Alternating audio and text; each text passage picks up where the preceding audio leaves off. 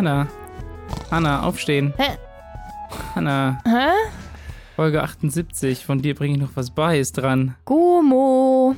Hallo. Wir haben noch gar nicht beschlossen, welche. Wir haben noch gar nicht beschlossen, welche Reihenfolge wir machen wollen. Oder wir Doch, Hanna fängt einfach. an. Hanna fängt an, okay. Jetzt? Okay. Hi, Leute. Das war die kürzeste, das kürzeste Intro aller Zeiten. Das stimmt nicht. Wir haben bestimmt schon kürzere gemacht, aber Hanna fängt einfach trotzdem an. Ja, mach einfach. Ja. Genau. Ich habe schon so lange nicht mehr über The Magic Universe gesprochen. Also mache ich das heute, aber kurz und knapp hoffentlich. Warte mal, The Magic Universe, meinst du damit das einfach ein magisches Universum oder meinst du damit das Universum, das durch Magic, Magic. the Gathering irgendwie Ja. aufgebaut wird? Das ist, ich finde, eine völlig legitime Frage. Das ist stimmt. Nee, ich meinte unser Universum, was irgendwie magisch erscheint. okay, cool. Ja, Ja. okay, cool. Anscheinend ist man bisher davon ausgegangen, dass alle felsigen kleinen Planeten, die um einen Stern kreisen, also so wie die terrestrischen Planeten Venus und Erde und Mars, Mhm. auch alle aussehen oder genauso aufgebaut sind wie die Planeten Venus, Erde und Mars. Ich weiß nicht, wie man auf die Idee gekommen ist, dass alle gleich sind und die gerade alle sagen, ist ja irgendwie ähnlich zusammengesetzt sind, weil das ist irgendwie schon immer eigentlich eine dumme Annahme. Aber anscheinend hat die Wissenschaft das so gemacht und siehe da, es ist nicht richtig. Und ich erzähle euch heute, wie man das herausgefunden hat. Die chemische Zusammensetzung von solchen Himmelskörpern variiert tatsächlich sehr stark. Und das ist nachzulesen im Fachblatt Nature Communications. Und ich habe da mal reingeschaut für euch und habe erfahren, dass die chemische Zusammensetzung von Exoplaneten, also den Planeten, die um andere Sterne als die Sonne, also unsere Sonne, kreisen, zu beobachten, ist quasi nicht möglich zur aktuellen Zeit. Also man kann da quasi keine Proben nehmen und das irgendwie herausfinden, wie die chemische Zusammensetzung ist. Aber die ForscherInnen um Keith Putrika von der California State University in Fresno und Siyi Xu vom Gemini Observatory of Hawaii haben sich also nicht die Planeten selbst angesehen und die untersucht, sondern sogenannte verschmutzte weiße Zwerge. Dabei handelt es sich um alte Sterne. Das funktioniert also so. Sterne, die sonnenähnlich sind, leuchten durch sogenannte Kernfusion. Das ist eine Kernreaktion, bei der je zwei Atomkerne zu einem neuen Kern verschmelzen, wodurch Energie entsteht, die abstrahlt. Das jetzt mal sehr vereinfacht. Und wenn keine Kernfusion mehr möglich ist, weil der nukleare Energievorrat aufgebraucht ist, dann blähen sich die Sterne erstmal zu einem sogenannten roten Riesenstern auf und fallen dann zu einem kleinen weißen Zwerg zusammen. Denn findet keine Kernfusion mehr statt, weil eben der nukleare Energievorrat aufgebraucht ist, dann gewinnt die Gravitation die Oberhand und sie kontrahieren, also die Sterne ziehen sich zusammen, bis eben Druck, Dichte und Temperatur ausreichen, um in dem Zentrum der Sterne Helium zu Kohlenstoff zu fusionieren. Ui, ui, ui. Ja, und dadurch entsteht ein Überdruck und der Stern dehnt sich auf etwa das Hundertfache seiner ursprünglichen Größe aus. Und das dauert halt also wirklich Jahre, Jahre, Jahre, Jahre. Und irgendwann stoßen sie halt ihre äußere Hülle ab und zurück bleibt der Kern, der weiße Zwerg. Und dort findet eben keine Kernfusion mehr statt und die kühlen über Milliarden von Jahren dann langsam ab und leuchten daher immer schwächer. Und während dieser Phase des Aufblähens können halt starke Kräfte die Planeten in nahen Umlaufbahnen zerstören. Und die Trümmer dieser Planeten fallen dann nach und nach in diesen weißen Zwerg hinein Uh. und verschmutzen dessen Atmosphäre. Und aus der Zusammensetzung dieser Verschmutzungen können die AstronomInnen Rückschlüsse auf die zerstörten Planeten ziehen. Worum es ja gehen soll. Ja. Woraus setzen sich diese Exoplaneten zusammen? Naja, was machen wir also? Wir gucken uns die Atmosphäre und die Verschmutzung in der Atmosphäre von zusammengeschrumpften Sternen an. Ja. Die Forschenden haben also 23 weiße Zwerge in der näheren Umgebung der Sonne untersucht und die Verschmutzung analysiert. Und dort haben sie halt entgegen ihrer Erwartung weniger Silizium gefunden, was ein Hauptbestandteil der felsigen Planeten in unserem Sonnensystem ist. Mhm. Und nur in einem der 23 Fälle scheint der Mantel des zerstörten Planeten dem der Erde zu ähneln. Und es ist somit davon auszugehen, dass die Entstehungsprozesse von Planeten aus anderen Sonnensystemen anders verlaufen, als wir es von unserem Sonnensystem kennen. Das ja. ist die Erkenntnis des heutigen Tages. Siehe da, nicht alle Planeten sind chemisch gleich aufgebaut. Und ich finde es halt echt krass, was man sich für quasi Workarounds überlegen ja, muss, das um ich auch gerade gedacht, irgendwie ja. da an diese Proben zu kommen. Aber scheint ja zu funktionieren. Und wir haben hoffentlich alle dabei was gelernt. Ich kann euch noch einen kleinen, naja, Fun Fact ist es eigentlich nicht, einen kleinen wissenswerten Fakt noch dazugeben. Und zwar mit der Sonne wird diese ganze rote, riesen, weißer Zwerg-Geschichte in etwa 5 Milliarden Jahren passieren. Und die Planeten, die dabei Kollateralschäden sein werden, werden Merkur und Venus werden. Oh, haben wir nochmal Glück in gehabt. den weißen Zwerg in die Sonne reinfallen, aber das Leben auf der Erde wird halt nicht mehr möglich sein. Ja, Schon lange ja, nicht mehr, das, weil ist, das stimmt, das leuchtet ein. Das wird einfach zu warm. Aber ja, so viel dazu. Ich hoffe, ihr habt ein paar neue Dinge gelernt. Auf jeden Fall. Also vor allen Dingen der Prozess ist ja auch so interessant. Also man bedient sich quasi auch wieder, also wie Techniken, die man jetzt ja irgendwie auch schon hat. Also man kann ja durch Radiowellen ja auch die Atmosphäre von anderen Planeten ja quasi ja untersuchen, aber dass man dann genau guckt, wie sich das halt durch diesen weißen Zwerg also äh, sich, sich verändert hat und man dadurch dann Rückschlüsse auf andere Planeten machen kann, das war mir echt neu. Kann man dann wahrscheinlich auch alles mit dem James Webb Space Teleskop dann auch nochmal mitmachen vielleicht.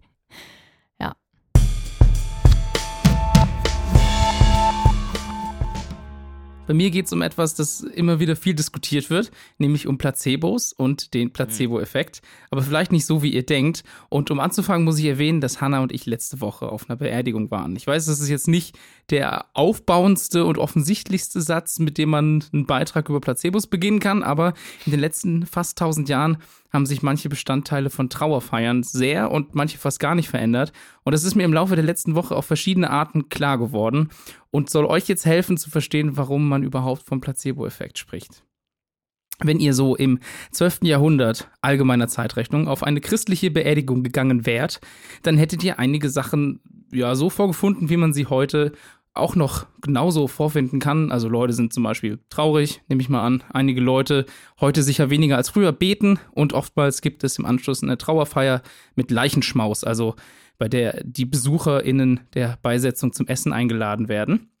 Und vor allem der Teil des Betens war früher allerdings noch deutlich ausgeprägter, kann man sich vorstellen als heute. Typischerweise wurde zur Beerdigung das sogenannte Totenoffizium genutzt. Das ist eine Sammlung an Gebeten, die man eben aufsagt, wenn jemand verstorben ist. Und damals war es auch Brauch, zu verschiedenen Zeiten bestimmte religiöse Texte aufzusagen oder zu singen. Und ein Teil dieses Totenoffiziums war Vesper.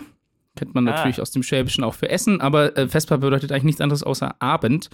Und da geht es eben also ist nichts zu essen, sondern ein Abendgebet, das mit einem Wechselgesang, das nennt man auch Antiphon, begann. Ne? Also heißt, äh, kurz vor der Beerdigung, abends gibt es so einen Totengesang. Und der Text diente oder bediente sich dem neunten Vers des 116. Psalms aus dem Buch der Psalmen, nennt man auch Psalter. Und hier sei der Vollständigkeit halber noch gesagt, dass es eine alternative Zählweise gibt, bei der man das halt anders ein bisschen macht. Dann ist es der neunte Vers des 114. Psalms, ist jetzt nicht ganz so wichtig. Man findet es auf jeden Fall, wenn man danach sucht. Und ich habe hierfür tatsächlich jetzt mal, jetzt ist ein bisschen rauschig, meine ungenutzte Bibel aus dem Schrank gezogen. Denn hier findet man den Satz. Es gibt einen Moment. Kann, muss ich schon vorsorglich kotzen? Nein. also, da steht nämlich der Satz: So gehe ich meinen Weg vor dem Herrn im Land der Lebenden. Das, so steht das hier in der Bibel. Gängig ist aber auch eine andere Übersetzung, und zwar, ich werde dem Herrn gefallen im Lande der Lebenden. Oder wie man auf Latein sagt, placebo domino in regione vivorum. Und hier taucht also das Wort Placebo endlich mal auf, um was es also die ganze Zeit gehen soll. Aus dem lateinischen placere, also ich weiß nicht, manche sagen platzere wahrscheinlich, aber so, ich habe es mit, hm. mit K gelernt, placere. Das heißt so viel wie jemandem gefällig sein wollen. Und die Futurform ist eben Placebo, ich werde gefallen. Und man beginnt oder man begann eben also damals mit dem Wort Placebo das Totenoffizium, also diesen Gesang. Das erste Wort wirkt dementsprechend so stark, dass man das Wort Placebo auch als Synonym für das gesamte oder für die gesamte Totenandacht genutzt hat. Mhm. Und wie vorher schon beschrieben, gab es damals eben, wie heute auch noch üblich, am Ende von so einer Trauerfeier Essen ganz oft. Und natürlich sang man dann gemeinsam vorher das Placebo, ne? also eben hat man Placebo gesagt als diesen ganzen Gesang. Man sang gemeinsam das Placebo, um danach dann halt auch an der Totenfeier teilzunehmen. Allerdings taten das dann oft auch entfernte Verwandte oder sogar Fremde, die nur da waren, um etwas vom Essen abzukriegen. Mhm. Und es gab dann beispielsweise auch bezahlte Trauerchöre, die dann eben auch mitsangen, ohne die Verstorbenen überhaupt zu kennen. Und da entwickelte sich eine abwertende Redewendung. Und zwar jemanden ein Placebo singen oder Placebo spielen, als eine Beschreibung für Menschen, ah. die entweder scheinheilig oder kriecherisch und unterwürfig waren, um einen Vorteil zu erhalten. Man konnte sogar Menschen als Placebos be beschreiben, also auch nennen, habe ich gesagt, du bist ein Placebo, was zu der Zeit auch als Schmeichler oder Parasit übersetzt werden konnte. Das trifft auch auf einen Roman von Geoffrey Chaucer im 14. Jahrhundert zu, denn der hat ein Werk geschrieben, relativ bekannt, das heißt The Merchant's Tale. Und einer der Charaktere heißt Placebo.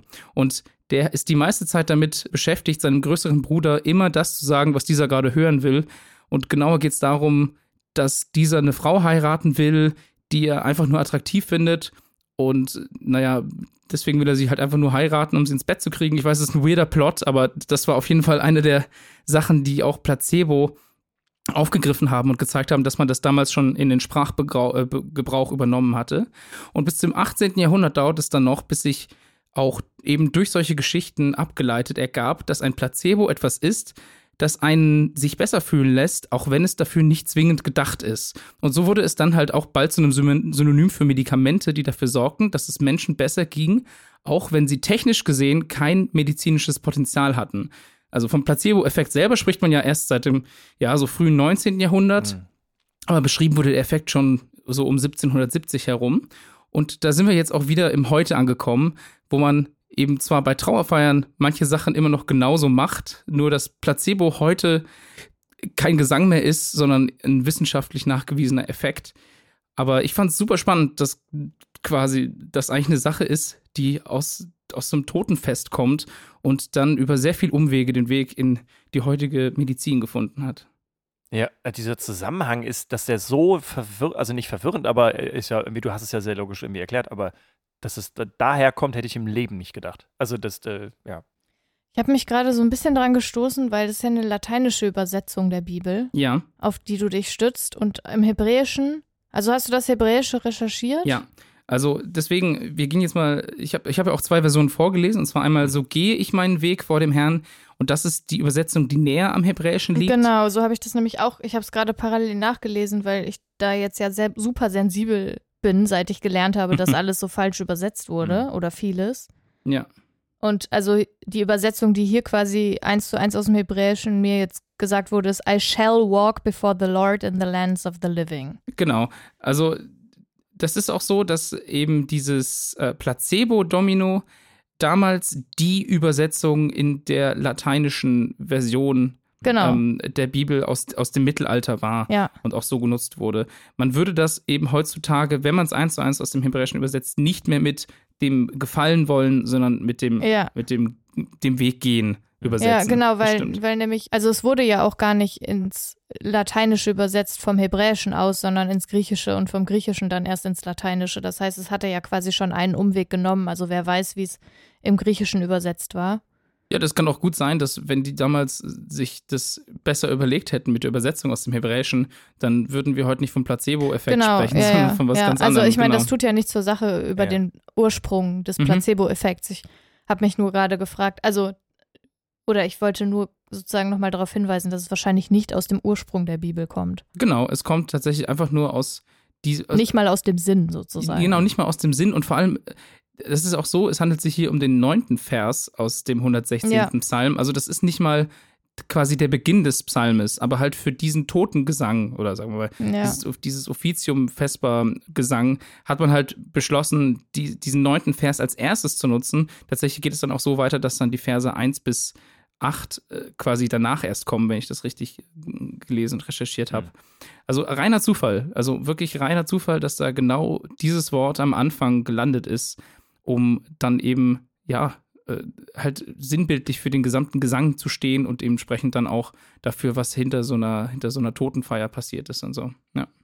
Ja, ist interessant. Ich habe heute tatsächlich auch überlegt, ob ich wieder über so ein biblisches, fehlinterpretiertes Thema sprechen soll. Aber das ist so wahnsinnig komplex, die ganzen Dinge, die jetzt noch kommen nach den offensichtlichen, dass ich einfach sehr viel Zeit wahrscheinlich investieren muss, um das aufzubereiten für euch. Aber ja. Ich habe heute beschlossen, ich werde das tun und in einer Systematik immer mal wieder was erzählen. Einfach nur, damit wir den Hannas Bibelstunde Jingle wieder äh, nutzen Nein, können. einfach, weil es ja auch super interessant ist. Das stimmt. Also ja. finde ich jetzt persönlich. Ich weiß ja. nicht, wie es euch geht, aber ich finde es schon wirklich höchst relevant. Ja, ja, ich meine, das ist ja auch wieder ein Beispiel, was ich jetzt gerade erzählt habe, davon, wie die christliche Geschichte Einfluss auf unser heutiges Leben nimmt und sei es halt auch nur der Begriff einer Sache, die inzwischen halt Medikamente mit beschreibt, ne? Ja.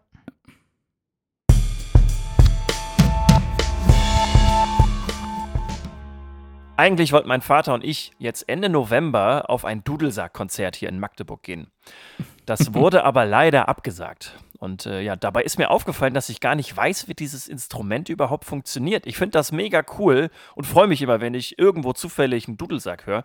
Aber da ich irgendwie jetzt gemerkt habe, dass ich gar nicht weiß, wie das funktioniert, habe ich das jetzt einfach mal für euch recherchiert und bringe euch das heute mal bei.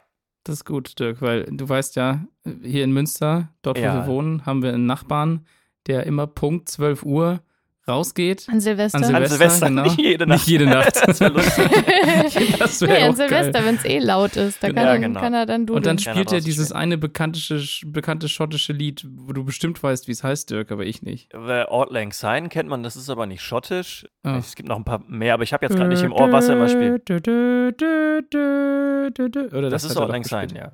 Okay. Okay, auf jeden Fall. Äh, der Dudelsack ist erstmal so ein bisschen negativ konnotiert. Das ist nämlich eigentlich eine Sackpfeife. Das Wort Dudel kommt halt von Dudeln und hat eine negative Konnotation. Deswegen sagt man auch immer noch heute ähm, zu dem Instrument Sackpfeife.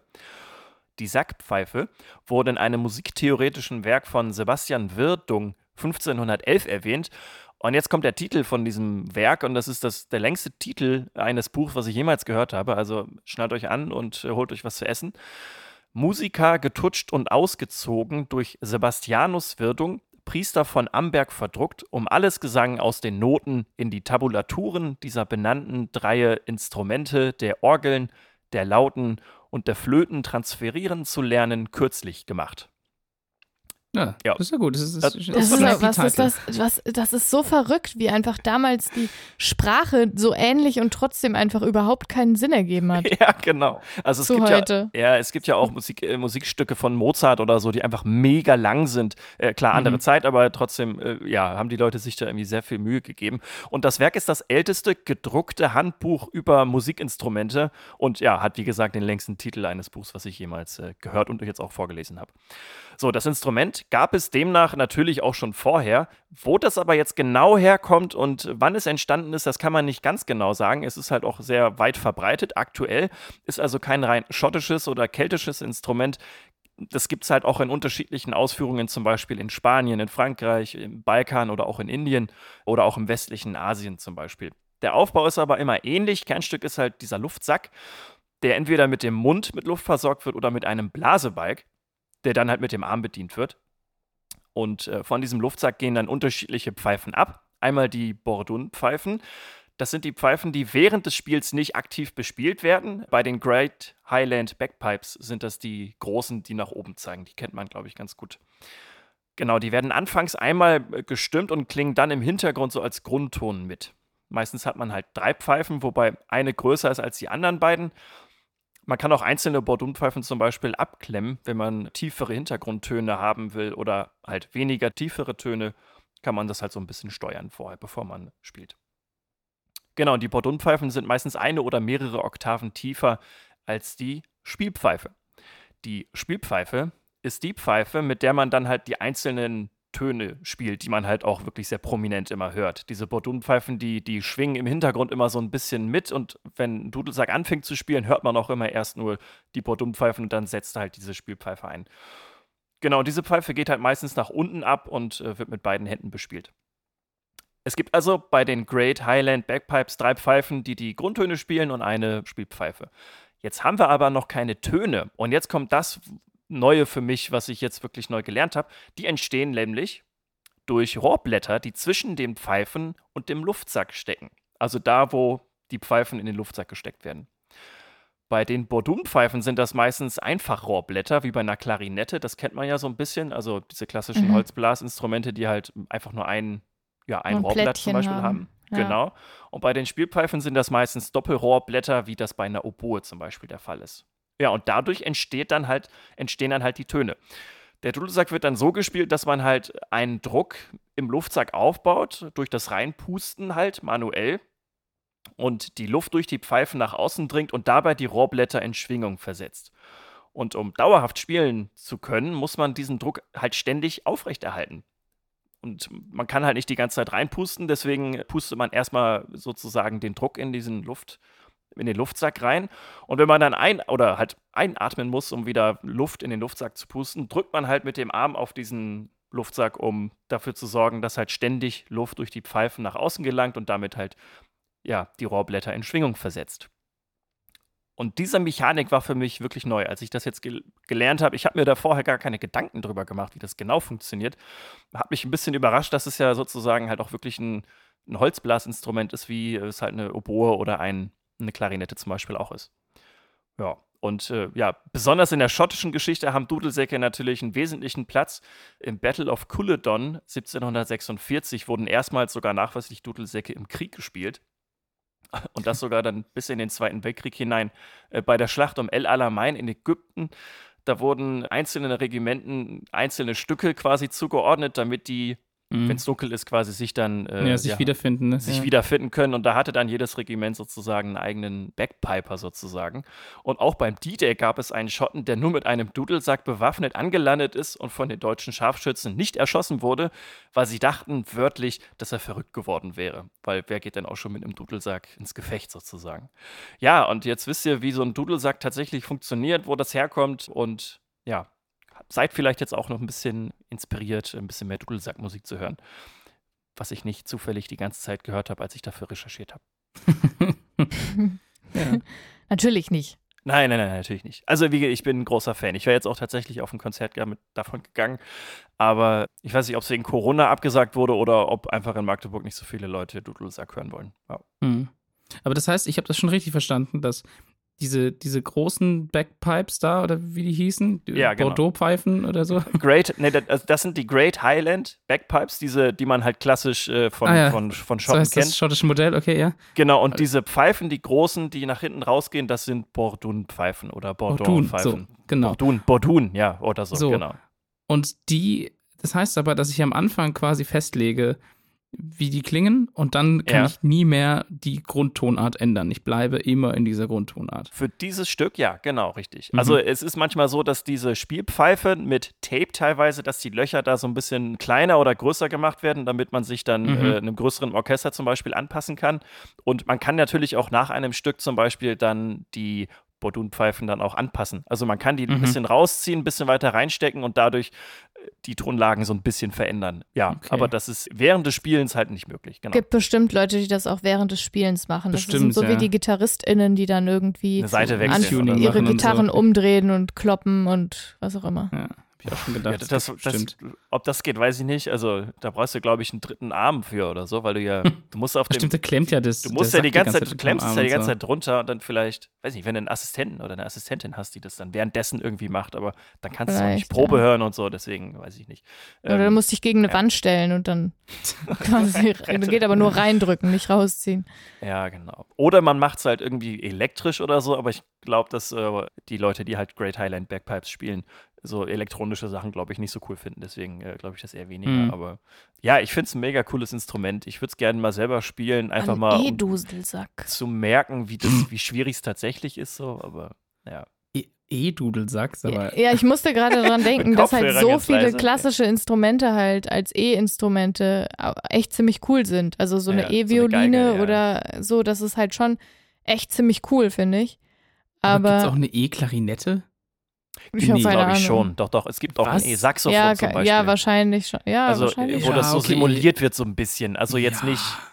Aber ich meine, das ja. ist halt, ich glaube halt bei Blasinstrumenten ist es halt wirklich wahnsinnig schwer, weil du ja. musst halt eigentlich, um den Sound zu bekommen, ja tatsächlich so ein Plättchen in mhm. Schwingung versetzen, was du ja bei der E-Violine auch noch machst. Also du versetzt ja da die, die Seiten, die Seiten auch in Schwingung und das müsste man halt bei den E-Blasinstrumenten halt auch irgendwie hinbekommen und dass dann da nicht der originale Sound rauskommt, ach, keine Ahnung, ich weiß es nicht.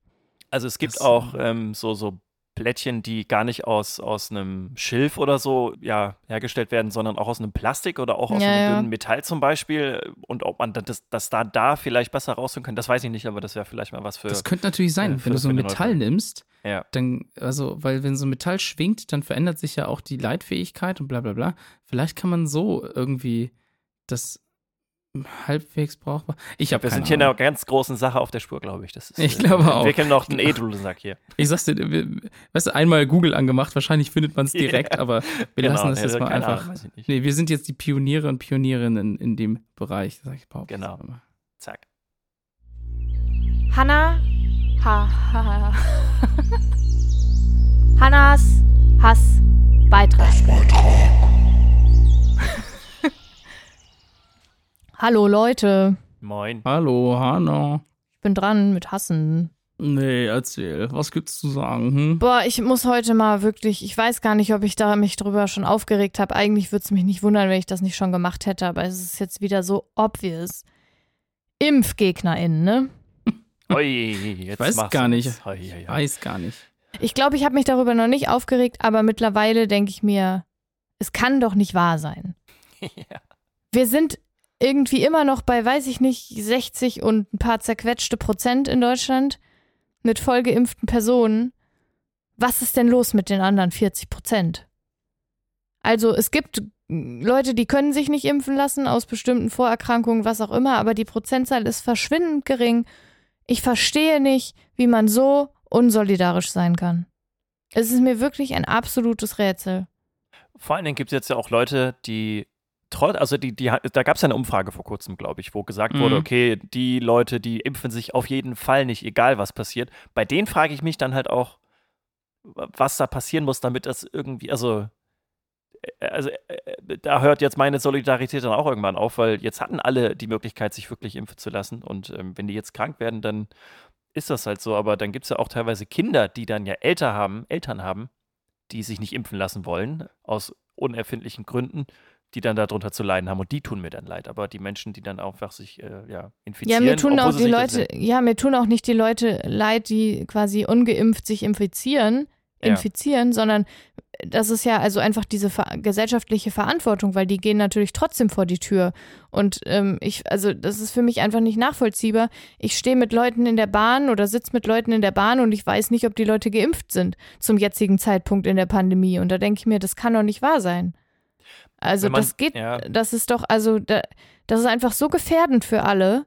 Ich verstehe es halt einfach nicht. Ich habe da wirklich, ich habe da eigentlich fast gar keinen Hass, sondern ich habe einfach super viel Unverständnis. Ich verstehe es nicht. Und dann gibt es immer die Leute, die sagen, ja, die haben halt selber total gute Gründe für sich. Und da denke ich mir so, ja, du kannst ja noch so viele gute Gründe für dich haben, aber es gibt halt keine guten Gründe für die Gesellschaft, dass du nicht geimpft bist. Gertrud. Ja, Gertrud. Also wenn man selber geimpft ist, dann ist das Risiko für einen ja, wenn man gesund ist und jung ist und ein normal ein normales Immunsystem hat, ist es ja dann äh, relativ unwahrscheinlich, da wirklich einen schweren Verlauf zum Beispiel zu haben. ja, aber man kann es trotzdem weitergeben.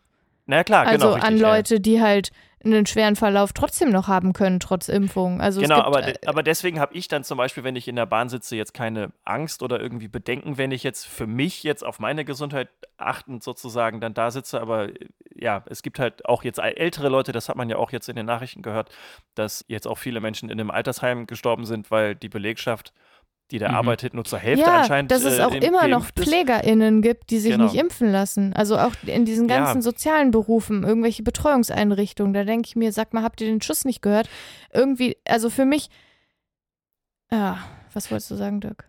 Zwei Sachen. Einerseits sind das ja Leute, die eigentlich ja auch äh, ausgebildet sind in dem Bereich und eigentlich auch gut ausgebildet sind, was so Gesundheitsthemen und so angeht. Die sind ja in der Pflege und die, ja, was sie ganz, ganz genau machen, weiß ich tatsächlich leider nicht, aber die haben eine gesundheitliche Grundausbildung und ich habe das Gefühl, dass da so ein bisschen der, äh, dieser Dunning-Kruger-Effekt so ein bisschen einsetzt, dass die Leute das Gefühl haben, dass sie selber darüber so viel wissen, dass sie äh, irgendwie der Wissenschaft zum Beispiel irgendwie nicht trauen, weil sie doch selber so diese, dieses Vorwissen haben und deswegen darauf aufbauend für sich entschieden haben, dass sie das nicht, dass sie sich nicht impfen lassen wollen. Natürlich falsch begründet, weil alle Impfstoffe, die jetzt irgendwie verimpft werden, ja zum sehr, sehr großen Teil sicher sind und die Wahrscheinlichkeit einer Infektion verringern, eines schweren Verlaufs und äh, ich, einfach kein Also ich bin ja auch keine Impf Expertin. Und ja. das ist aber, genauso ist es halt bei den Leuten, die sich nicht impfen lassen. Die sind, aber die werden plötzlich alle zu In ImpfexpertInnen und das geht ja. mir so auf den Keks. Warum wird da nicht auf eine Empfehlung gehört? Ich verstehe es ja, genau. halt einfach nicht. Es gibt Leute, die sind dafür ausgebildet, die haben das erforscht, die haben mega viel Plan und äh, die haben ja auch kein Problem damit, äh, Dinge quasi wieder weiß ich nicht, zu korrigieren oder so, wenn sie sich irgendwie, wenn sie neue Erkenntnisse haben oder so. Aber da wird halt einfach nicht drauf gehört. Es wird halt nicht darauf vertraut. Und das ist so, ich hatte in dieser gesamten Pandemie noch kein einziges Mal Angst um mich selbst, was wahrscheinlich auch irgendwie blauäugig ist, weil ungeimpft hätte mich auch ein schwerer Verlauf treffen können mit ja. einer Fatigue, die ich jetzt vielleicht immer noch hätte und was weiß ich. Aber ich hatte trotzdem nie ernsthaft Angst um mich und mein Leben oder was auch immer. Ich hatte immer nur Angst um irgendwelche Leute in meinem Umfeld, die ich kenne oder nicht kenne. Ja. Und als ich dann geimpft war, habe ich irgendwann zu Tim gesagt, hey krass, ich bin ja selber jetzt auch geschützt. Ja, das stimmt. Und habe einfach gar nicht ewig nicht realisiert, dass ich nicht nur andere damit schütze, sondern auch mich selbst. Und ich, also das ist halt, ich würde mir irgendwie wünschen, dass ein paar mehr Leute diesen Gedanken hätten, dass sie halt anderen Leuten irgendwie vielleicht mal wieder ein vernünftiges, freies Leben ermöglichen könnten, wenn sie sich impfen lassen würden. Tim, du bist so still. Bist du Impfgegner? wow. nein. Nein. Nein, nein, nein. Ich habe bloß in den letzten Wochen vermehrt mit Leuten zu tun gehabt, die kritisch sind dem Impfen gegenüber. Aus verschiedensten Gründen. Und das Problem ist irgendwie, dass im persönlichen Kleinen ganz oft so Gründe total nachvollziehbar sind. Also ich habe von jemandem gehört, da ist tatsächlich der Kollege gestorben nach der Impfung. Und das ist natürlich eine absolute Ausnahme. Da brauchen ja, wir nicht drüber reden. Und das ist dann, das kann ich verstehen, dass einen das dann persönlich ja beeinträchtigt in der Einschätzung der Situation. Und dass es es auch schwer macht, also Menschen haben ja sowieso Probleme, großen Zahlen zu vertrauen. Oder also mit Statistiken können Leute einfach nichts anfangen. Und wenn halt zum tausendsten Mal nachgewiesen wird, dass es statistisch für dich hundertprozentig sicherer ist, dich impfen zu lassen, also die Gefahr für dich ist geringer nach einer Impfung statt nach der, nachdem du dich infiziert hast, das ist nachgewiesen. Ja, und die Wahrscheinlichkeit, dass du dich infizierst, halt bei 100% liegt. Ja, früher oder später, genau, genau. das ist richtig. Ja dann ist das aber trotzdem was, womit die meisten Leute nichts anfangen können. Weil wir einfach kein inhärentes Gefühl für Zahlen und äh, also Wahrscheinlichkeiten in der Form haben. Und ja, also, und dann macht der Rest halt das Umfeld aus. Ne? Also ich habe Gespräche mit Leuten geführt, die haben gesagt, alle um mich rum sind kritisch und keine. Also, ja, das ist dann auch so eine Echokammer, die sich bildet. Also genau. das eine ist ja. halt wirklich diese persönliche Erfahrung. Ähm, die ja. sind immer wertvoller, also wertvoller im Sinne von stärker ausgeprägt für einen selber, wenn man persönlich jemanden kennt, der XY, ja. bei dem irgendwas ja. passiert ist, unabhängig davon, ob das irgendwie durch eine Statistik irgendwie erklärbar wäre und weil es einfach mhm. ein, ein Einzelfall zum Beispiel wäre, aber das wirkt immer mehr und wenn du dann auch noch Freunde oder ja Bekannte vielleicht hast, die ja, denken, dass äh, Bill Gates einen da irgendwie verchippen will oder sowas. Das stimmt mhm. natürlich alles überhaupt nicht. Aber wenn das zusammenkommt, glaube ich, dann, dann ist das eine Erklärung dafür, dass dieser Mensch ja. das macht. Das ja, keine, das habe ich ja auch äh, schon gesagt. Äh, ich habe gesagt, also es gibt so viele Leute, die sagen, dass andere, also auch geimpfte Leute, die sagen, ja, die haben alle gute Erklärungen für sich selbst. Und ich denke mir so, ja, aber es geht halt nicht nur um dich selbst. Ja, ich glaube, Und das ist halt irgendwie das Problem. Und das ist halt, also ich finde es auch einfach total schwierig zu handhaben, weil ich denke mir, wie gehe ich denn mit so Leuten um? Weil am liebsten würde ich die schütteln und denen sagen, sag mal, wie unsolidarisch und verantwortungslos bist du eigentlich, du dummes Arschloch. Und gleichzeitig ist das natürlich eine total dumme Strategie, damit erreicht man nie irgendwen. Nee, genau, richtig. Also ich habe letztens irgendwo eine, eine, eine kleine Umfrage gesehen, auch repräsentativ, wenn ich das richtig weiß noch, wo es darum ging, die Leute zu befragen, die sich nicht impfen lassen und was deren Begründung ist. Ja, genau. Und der Großteil sagt halt, dass sie darauf vertrauen, dass ja genug andere Leute geimpft sind. Ja, das ist wie mit, ich ja. gehe nicht zur Demo, weil es gehen andere Leute hin.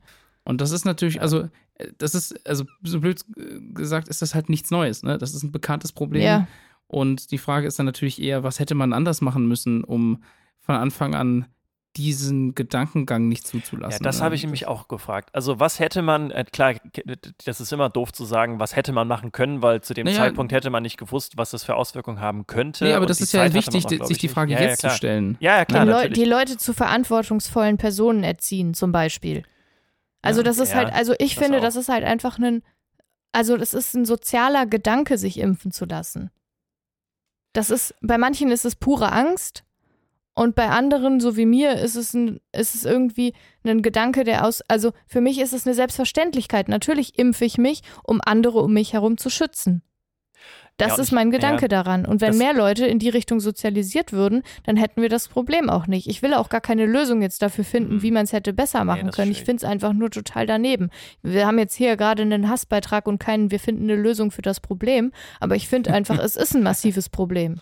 Ja, auf jeden Fall. Ja. Äh, in deinem Fall würde ich sagen, dass du ja wirklich eine gebildete Person bist und deswegen auch weißt, dass Wissenschaft und dass man denen ja insgesamt ja wirklich vertrauen kann, weil du weißt, wie, wie das alles funktioniert. Und wenn ja. dann zum Beispiel ein äh, Verteidiger vom Rekordmeister sagt, dass er auf eine Langzeitstudie von Impfstoffen wartet und selber wahrscheinlich gar nicht weiß, dass Impfstoffe gar nicht so lange im Körper sind und es deswegen keine Impfschäden geben kann, die länger als äh, drei, ja. vier Wochen zum Beispiel gehen, das, ist, das, das geht ja sehr, sehr vielen Menschen so. Und ich bin mir sicher, ja. dass diese Menschen dann nicht verstanden haben oder einfach das Wissen nicht haben, wie ja. ein Impfstoff tatsächlich funktioniert. Und auch ich hätte vor dieser Pandemie wahrscheinlich nicht gewusst, dass es keine mhm. ähm, Impfschäden in irgendeiner Form ja. langfristiger Weise sozusagen gibt. Aber ich weiß, ich wie Wissenschaft recht, funktioniert ja. und ich weiß, wie, wie, wie Forschung funktioniert und das alles ist mir persönlich klar. Aber ich glaube, den Fehler, den die Wissenschaft gemacht hat, in dem Rahmen, auch weil man das ja so in dem Fall wahrscheinlich noch nie so richtig hatte, ist, dass man halt nicht überlegt hat, okay, was müssen die Menschen wirklich im Vorfeld verstehen, damit es dann am Ende wirklich erfolgreich ist. So. Also das, ich weiß nicht, ich, ja. ich bin mir da nicht so sicher. Also ich habe, also ich gebe dir in ganz vielen Punkten recht. Und das ist ja auch wirklich so ein Thema. Ich, ähm, ich glaube, je mehr man lernt, umso mehr lernt man, dass man zu wenig weiß. Ne? Ja, das genau. ist echt so eine Erkenntnis. Und genau deswegen bin ich ja froh, dass es Expertinnen und Experten gibt, die sich in manchen Themen einfach auskennen ja. und über Jahre hinweg an was arbeiten. Und für mich ist das halt ein Indiz zu sagen, da kennt sich jemand aus, der macht sein halbes Leben nichts anderes. Ja, genau. Der hat am meisten Ahnung und das, was die Person sagt, der vertraue ich, weil das mehrfach geprüft wird und, über, und überprüft wird und alles Mögliche, wenn es im wissenschaftlichen Kontext stattfindet. So. Ja. Und dann bin ich dankbar, wenn es solche Leute gibt, die dann zum Beispiel wie auf diese Langzeitfolgengeschichte, da gab es einen, einen, guten Beitrag auch, der dann in der Tagesschau auch äh, geteilt Stimmt. wurde, ja, genau. ähm, wo dann ganz klar gesagt wurde, es gibt keine Langzeitfolgen, das gibt es nicht. Das ergibt keinen Sinn für ähm, solche Impfungen. Und was es, was es geben kann, ist quasi mangelnde Informationen über Sachen, die erst später dann der Impfung zugeordnet werden. Und das kriegt man über die Masse der Daten, die man erhält aufgrund der Menge an Leuten, die man impft. Und Corona ist ein Sonderfall, weil man diese Masse an Daten hat. Die hat man plötzlich. Und das ist, das macht einen riesen Unterschied. Und was mich dann stört, ist aber eben nicht die Tatsache, dass man vorher das nicht wusste, sondern dass man, wenn jemand, der sowas dann sagt und erklärt, dass man die Person nicht ernst nimmt, sondern das quasi abtut. Und das, also, das, das, ich, hab, ich, ich kann es nicht verstehen, wie Leute der Meinung sind, bei einem Thema plötzlich nicht mehr den Leuten zu glauben, die seit Jahrzehnten daran arbeiten und ja. über, halt sich quasi gegenseitig ständig überprüfen müssen und beweisen müssen, dass das, was sie machen, die aktuellsten Erkenntnisse eben sind, die es gibt. Sondern dann sagt man ihr, ja, okay, kann ja sein, dass der was sagt, aber ich kenne jemand anderen, der hat was ganz anderes gesagt. Ohne wirklich drüber nachzudenken, wer hat quasi mehr, ich weiß nicht, ob das Autorität das richtige Wort ist, aber durch die Arbeit und das Lebenswerk, in dem man da quasi drin ist, gibt es schon gewisse Autoritäten, denen man dementsprechend mehr vertrauen kann und sollte. Und das funktioniert in super vielen ähm, Lebenslagen ja total. Ja, also klar. ich gehe ja auch nicht irgendwie mit meinem Auto zu irgendjemanden, der sagt, ich habe mal was gelesen darüber, wie man ein Auto repariert, ja. sondern natürlich gehe ich in eine, gehe ich irgendwie in eine Werkstatt, die sich damit auskennt seit vielen Jahren. Ja, wobei ja? das ist eigentlich nicht so. Eigentlich ist es in den meisten Lebensbereichen so, dass die Leute in allererster Linie erstmal denken, sie können es selbst weil sie mal darüber was ja, gesehen auch, oder gelesen ja. haben. Und du brauchst irgendwie ein bisschen, naja, Selbstreflexion und vielleicht auch finanzielle Mittel für einige Dinge, um der irgendwie einzugestehen, dass du es einfach durch eine Expertin, einen Experten machen lassen solltest. Das sehe ich halt insbesondere auch im juristischen Bereich. Mhm, die Leute googeln ja. sich ihr Zeug zusammen und dann sind sie plötzlich alle studierte JuristInnen und ich denke mir so, hey Leute, das Studium dauert nicht umsonst x Jahre und dann noch die Weiterbildung zur Volljuristin. Also das ist halt irgendwie, nur ein Beispiel von vielen. Also ich denke auch immer, ah ja, ich könnte da hier mal klempnern und da irgendwie meine Spüle fixen oder was auch immer. Und nee, kann ich nicht. Also jedenfalls nicht so wie die Leute, die das gelernt haben. Mhm. Ja, also es, ich, ja, es gibt, glaube ich, Bereiche, da läuft so, da läuft so. Weißt du, ich bin jetzt zum Beispiel auch quasi, ich habe mich sehr lange und sehr viel mit Computern auseinandergesetzt und das akzeptieren die Leute dann meistens auch. Und wenn ich denen sage, wenn, also wenn ich irgendwas gefragt werde mit Computern, weil irgendwas kaputt ist oder so, dann wird mir im Normalfall geglaubt, aufgrund der Erfahrung und der Expertise, die ich über die Jahre gesammelt habe. Da würde man halt auch nicht auf die ja. Idee kommen, irgendwie zu sagen, hm, ja, aber also ich finde bestimmt einen Google-Artikel, der was anderes sagt. Wieso soll ich dir jetzt mehr vertrauen? Also, das ist halt das, was mich so ein bisschen stört an der ganzen Geschichte, dass ja. im medizinischen Bereich, aber du hast recht, auch im, im rechtlichen Bereich, so viele Menschen einfach das Gefühl haben, irgendwie, dass es besser für sie wäre, wenn sie was wüssten, was die anderen noch nicht wissen. Ja, genau. Das ist, das ist ja, in das der ist Medizin ja noch mal wieder was anderes. Also, also, ja. ja. also es gibt ja Leute, die ja dann an einer ganz heißen Spur ja, ja, auf der Spur sind sozusagen und da irgendwie was richtig herausfinden wollen und am Ende sind dann sie diejenigen, die dann ja noch irgendwie alle gesund sind, weil sie sich nicht hätten impfen lassen wollen. Aber das ist dann ja auch. Ja, ja aber es ist halt Ich glaube, bei den beiden Sachen geht, ist es halt, also bei der Juristerei und bei der Medizin sind es halt beides so zwei so, so super höchstpersönliche Dinge. Die eigene mhm. Gesundheit mhm. und das eigene Gerechtigkeitsempfinden. Ja, und teilweise Hab und Gut vielleicht auch. Noch, genau, ja. aber äh, also das ist doch total ungerecht, das kann so rechtlich nicht geregelt sein. Doch, Jürgen, das ist so geregelt, weil so, ne? Also und, und medizinisch ist es halt auch, also das halt, äh, also ich glaube dadurch, dass es halt so super persönlich und subjektiv ist, dass es mhm. einfach irgendwie so kritisch ist. Ich finde es super schwierig. Ich finde, also ich, mittlerweile bin ich einfach wirklich enttäuscht und traurig darüber, dass es einfach immer noch, also dass es so stagniert mit den Zahlen. Ich ja. kann es also ja. nicht nachvollziehen. Andere Länder haben das besser geschafft. Andere Länder haben genau dasselbe Problem, aber das ist halt wirklich ein hoher Prozentsatz unserer Bevölkerung und es ist für mich nicht nachvollziehbar. Und wenn man sich dann so Städte anguckt wie Münster, wo irgendwie so und so viel über 90 Prozent aller Leute über 18 geimpft sind, denke ich mir so, es geht doch.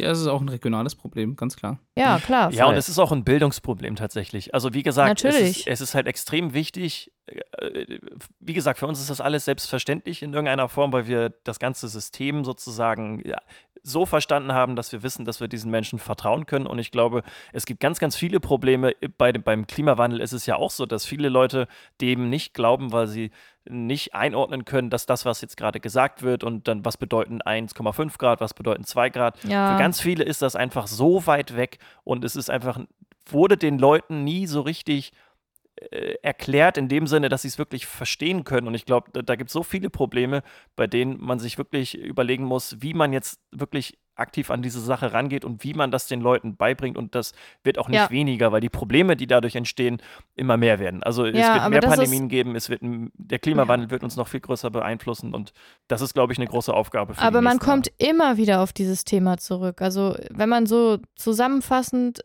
sich diese Konfliktthematiken anguckt, kommt man immer wieder auf das Thema Bildung zurück. Das ist einfach, also weil es ist halt ein klassistisches Problem ja. Unter anderem, und das ist äh, ja der, der Bildungslücke sozusagen oder der Diskrepanz zwischen den verschiedenen Bildungsschichten einfach auch zuzuschreiben. Und das ist natürlich ein politisches Problem. Ja, und ich sehe das Problem auch gar nicht unbedingt in der Bildung in der Schule so richtig. Also, weil es jetzt aktuell ja sehr viele Leute gibt, das sagen die Zahlen der Leute, die jetzt ja unbegründet, ungeimpft sozusagen sind, die ja äh, quer durch alle Altersschichten gehen. Die Leute erreichst du jetzt ja nicht mal in der Schule zum Beispiel. Also die Bildung, äh, die ja. jetzt in der nein, Schule nein, zum Beispiel. Aber der Gru die halt, Grundlage ja, genau. wird ja in der Schule. Aber wir haben jetzt ja, ja zum genau. Beispiel einen ganz besonderen Fall, dass vor allem auch viele Leute mit medizinischer Ausbildung das Thema nicht ernst nehmen oder mhm. halt anders wahrnehmen. Also ich weiß gar nicht, ob diese Bildungsgeschichte da in dem Fall nicht sogar fast zu kurz greift.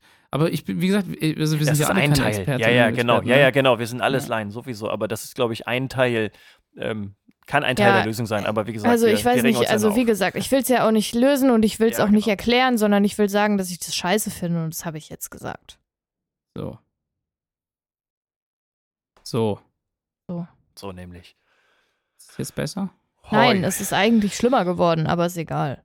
oh nein, dann müssen wir nochmal überdenken, wie wir, mit dem oh. Thema Hassbeitrag umgehen. Ich glaube, wir haben uns aber noch nie so ausführlich über Corona unterhalten, glaube ich, im Podcast. Ja, ja es ist ja auch. Also wir haben es, glaube ich, bewusst auch immer so ein leidig. bisschen. Ja, ja, es ist ja auch, ich wollte das eigentlich auch nicht, ich wollte ja. mich nicht darüber unterhalten, doch, ich wollte es einfach nur wichtig. scheiße finden. Es ist so müßig einfach auch. Ja.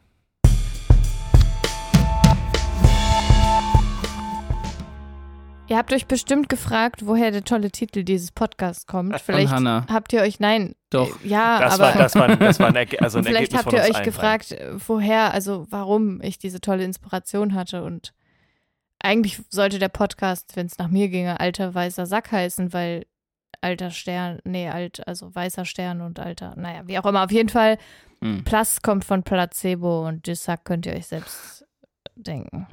Schöne Grüße. Schön erklärt. Das macht es jetzt auch, auch ja. für Leute einfacher, den so einen Denkprozess auch ähnlich zu führen. Also genau, wenn die genauso kreativ sein wollen genau. wie wir, genau, dann einfach versucht mal wie Hannah zu denken. Ah, okay, Plus wegen Placebo, aha, dann haben wir noch. Dü, Dudel. Da, dü, dü, dü, dü, da. Und was ihr jetzt noch machen könnt, ist, ihr hört euch einfach nochmal alle Folgen vorher einfach nochmal an und guckt euch den Titel an und überlegt euch, wie das tatsächlich zusammenkommt und warum wir uns jetzt genau für diesen Titel entschieden haben. Und dann haltet ihr ein so. Referat darüber, bei euch genau. in der Schule. Und wenn ihr das gemacht habt, kommt ihr in den Lostopf für unsere Weihnachtsverlosung. So, da düdel du. Nee, da müssen, wir uns, da müssen wir uns noch was überlegen, aber ich bin dafür, dass wir das eher so zum Ende des Monats vielleicht präsentieren. Das stimmt. Ähm, aber weil wir, also, dann nämlich äh, unser, ja. unser Jubiläum haben, unser Geburtstag. Wir haben auf jeden Fall schon Feedback bekommen. Das ist echt, dass wir Tassen. Dass wir Tassen verlosen sollen. Die Leute, die letztes ja. Mal nicht gewonnen haben, wahrscheinlich. Keine Ahnung, aber wir sollten es auf jeden Fall accessible machen als vorher. Ja. Guck mal, jetzt haben wir es halt aufgenommen, jetzt müssen wir uns halt auch drum kümmern, ne? Genau. Ja, haben wir letztes Mal so. schon. Ja. Ja, aller guten Dinge sind 15 Folgen, bis man sich drum kümmert oder so. ja. Okay. Okay. In diesem Sinne, hören wir uns in zwei Wochen wieder. Was? Warum hältst du die. Hanna hält den, die, Hand vor den Mund. Das habe ich selten gesehen. Das, für mich ist das gesehen. so eine Geste. Kann ich nicht sehen, ich setze ja ganz woanders. Ja, du siehst das nicht, aber das ist für mich so eine Geste, die kenne ich eigentlich nur aus so, aus so Zeichentrickserien oder Filmen oder aus dem Theater, die so übertrieben so sind, dass Leute so wirklich die Hand vor den Mund halten um zu zeigen, dass sie eigentlich was, also dass sie über was nicht lachen dürfen, obwohl sie es würden. So. Das ist ein Zeichen der Unmöglichkeit. Der Unmöglichkeit. Achso, ja. okay. Okay. Tschüss, Leute. Ja. Tschüss. Bis zum Wir nächsten Mal. Bis Passt dann. auf euch auf, macht keinen Unfug. Hm, Küsschen. Bye. Bye.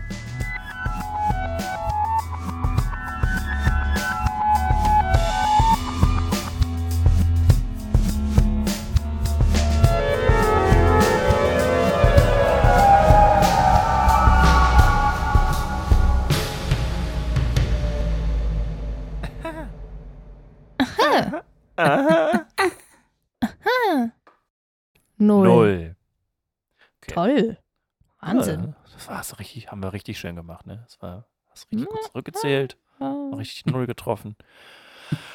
Hätte ja auch vorbei sein können. Hätte ja irgendwie jemand auch, keine Ahnung, minus eins sagen können oder ja, sieb, ja, 17. Die Sackpfeife. Ich, ich werde das Wort Pfeife. Sackpfeifen und Sacksalat. nein, nein, du Dödel, die.